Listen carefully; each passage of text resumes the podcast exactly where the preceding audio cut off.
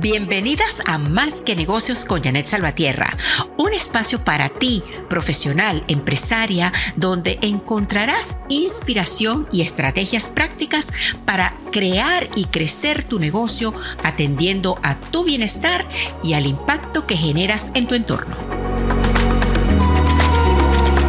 Durante todos estos años asesorando emprendedores y dueños de pequeñas empresas, me he encontrado con unas preguntas y dudas que te presento en este episodio. Y también hoy te digo cómo contestar exitosamente esas preguntas.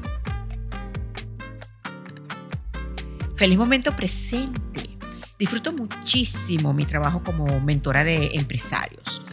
De hecho, más que un trabajo, lo considero una misión ofrecer valor a personas que como yo quieren crear sus propios negocios, gente que como yo hace casi dos décadas decidió poner su talento y esfuerzo en servicio de sus clientes, directamente y con su propia empresa.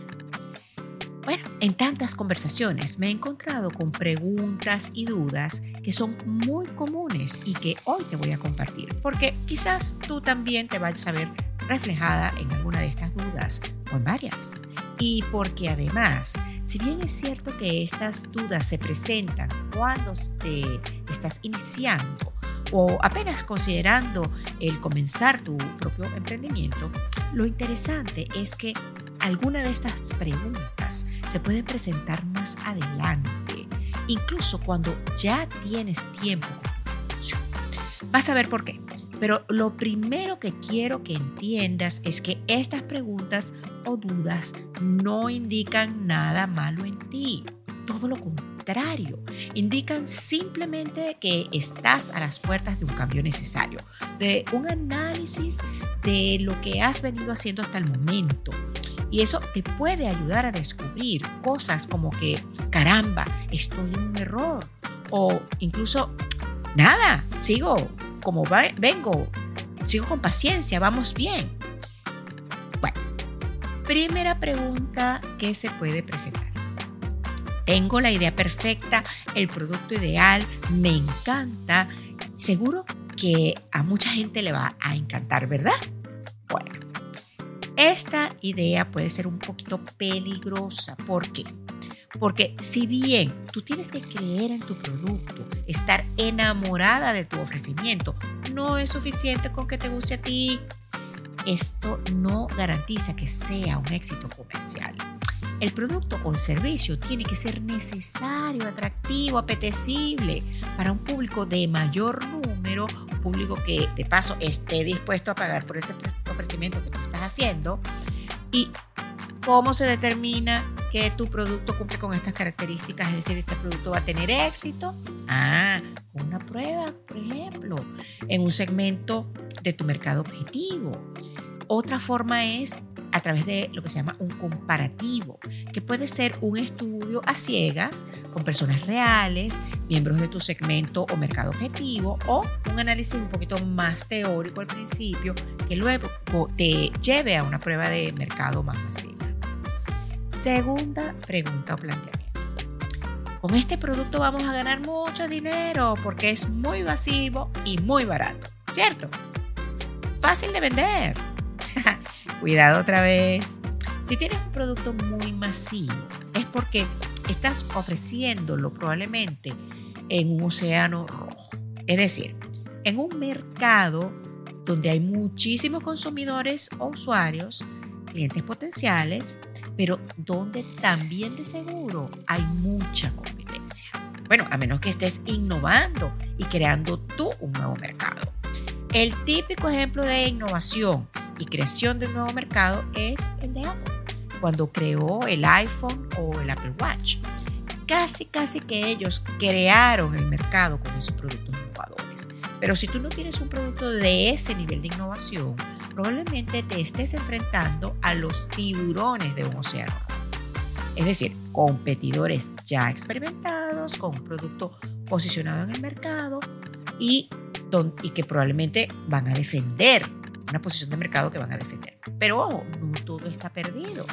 Aquí lo que toca es ser creativo, crear una propuesta de negocio innovadora. Puede ser un producto bien común y corriente, pero entregado en una forma novedosa, distribuido por diversos canales o con un costo tan bajo de producción que te permita ofrecer mucho valor, ojo, mucho valor con un bajo. Son muchos y diversos los ejemplos, pero mi favorito es el de la comida, porque no me dirás tú que este no es un mercado competido, pero la innovación es una forma muy efectiva de diferenciarse y no necesariamente muy costosa y que puede tomar muchas formas. Por ejemplo, puedes innovar con nuevas combinaciones de sabores, también puedes innovar apegándote a un estilo de alimentación, puedes innovar en la forma como entregas tu producto, tu comida, es decir, a domicilio, eh, con diversas presentaciones como congelados, empacados, comida como parte de una experiencia sensorial. Las combinaciones son infinitas. Así que aquí lo que toca es innovar, ser creativos cuando nos estamos enfrentando a un mercado rojo. Es decir, vamos a ir a trabajar o a posicionar un producto relativamente común, pero en un mercado muy competitivo, pero con una ventaja de diferenciación. Pregunta o duda número 3. Comenzaré mi propia empresa para ser mi propio jefe y no tener que depender de nadie, ni someterme a horarios, disciplinas corporativas, ni política laboral. Ok, vale. Pero ser tu propio jefe también requiere otras cosillas, entre las cuales está una buena cuota de organización. Es decir, ponernos un horario, por ejemplo, para trabajar. Eso es súper importante. Primero, para evitar postergar y no hacer nada. Y también para saber cuándo parar y delimitar el trabajo de la vida personal. Si además ya en tu empresa tienes colaboradores, como me gusta o prefiero yo llamar a los empleados, colaboradores, pues también debes crear ciertas estructuras. Por ejemplo, eh, descripciones de cargo, por ejemplo eh, para que cada quien sepa que, cuál es su responsabilidad y qué se espera de ellos. Otro elemento que tienes que implementar es, eh, por ejemplo, sistemas de trabajo colaborativo, quizás algún software inclusive, u otras tecnologías. Hay que definir también eh, cuánto y con base en qué se va a compensar a cada colaborador. En fin, el empresario es ahora el líder y como tal debe proveer de estructura a sus colaboradores para lograr los objetivos de la empresa. Con, me gusta decir a mí, con facilidad y disfrute. Vamos a trabajar, vamos a pasar trabajo. Entonces, ¿qué es lo que tiene que ofrecer el eh, empresario? Claridad, dirección y motivación a sus empleados o colaboradores. Otra idea medio romántica que tienen algunas personas sobre el emprendimiento es que van a hacer dinero nada más vendiendo mucho. Y la realidad es que vender es solo parte de, una, de, la ecuación de un negocio exitoso. La segunda parte, menos glamorosa pero muy importante, es controlar los costos y gastos.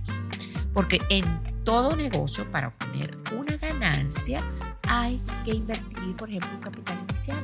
Así sea que tomes tu computadora personal, crees tus productos en el garaje de tu casa y los vendas usando tu auto.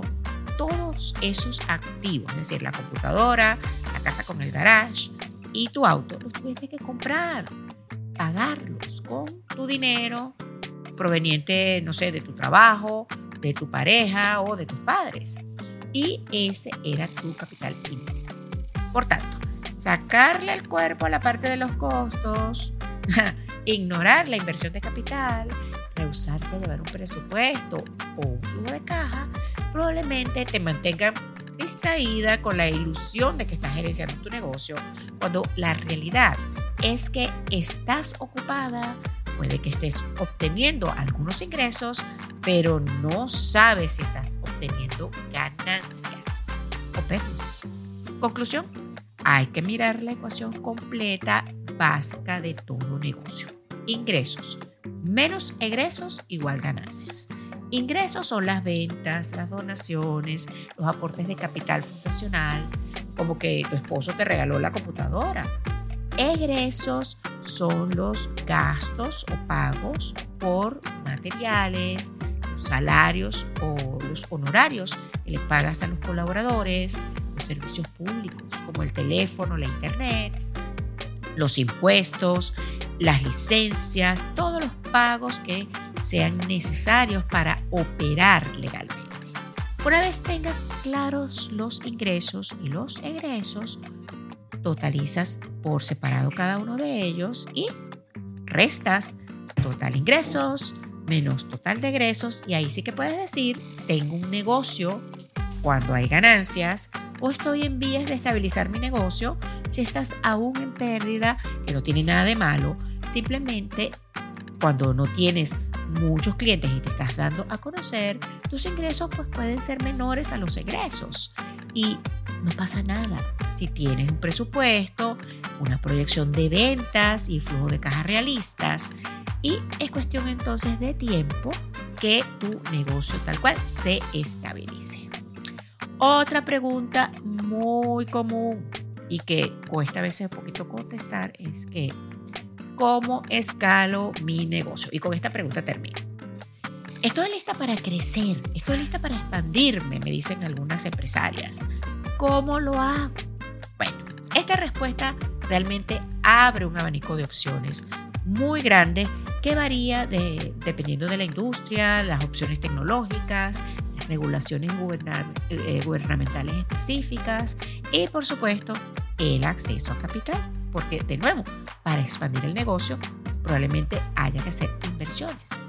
En la industria de servicios educativos, por ejemplo, que me gusta mucho, porque yo soy parte de ella, se puede eh, activar eh, opciones tecnológicas de costo muy accesible, sobre todo si se habla de educación para adultos. Entonces, si tú tienes un negocio donde das cursos en línea y esos cursos son para adultos, pues la componente tecnológica te permite expandir tu negocio, dejar de dar los cursos de manera presencial, empezar a hacer las capacitaciones grabadas en video eso te permite escalar y escala muy bien, porque inclusive no solamente creces en, número de estudiantes, sino también en alcance geográfico.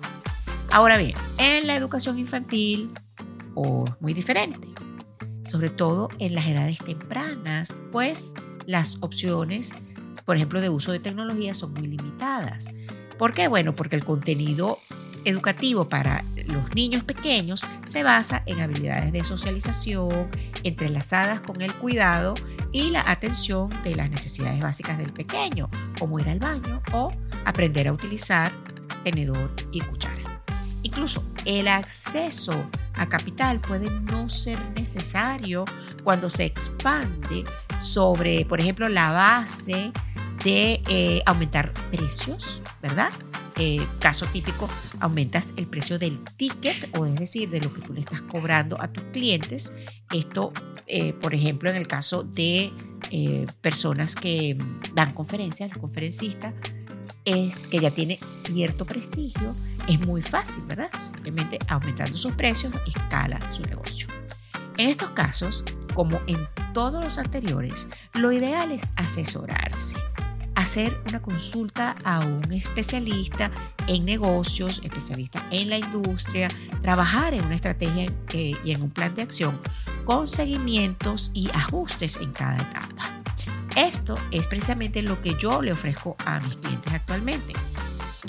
Recopilar sus metas, ayudarlos a crear estrategias para superar los miedos y obstáculos que les impiden llegar y también, por supuesto, crear los planes de acción para llegar a esas metas. Si adicionalmente andas como yo en la onda regenerativa, es decir, en la sustentabilidad, también los puedo ayudar. Y para eso ofrezco, junto con mi colega Sandra, Guevara, el programa CATSI. Pero de eso hablaremos en otro episodio.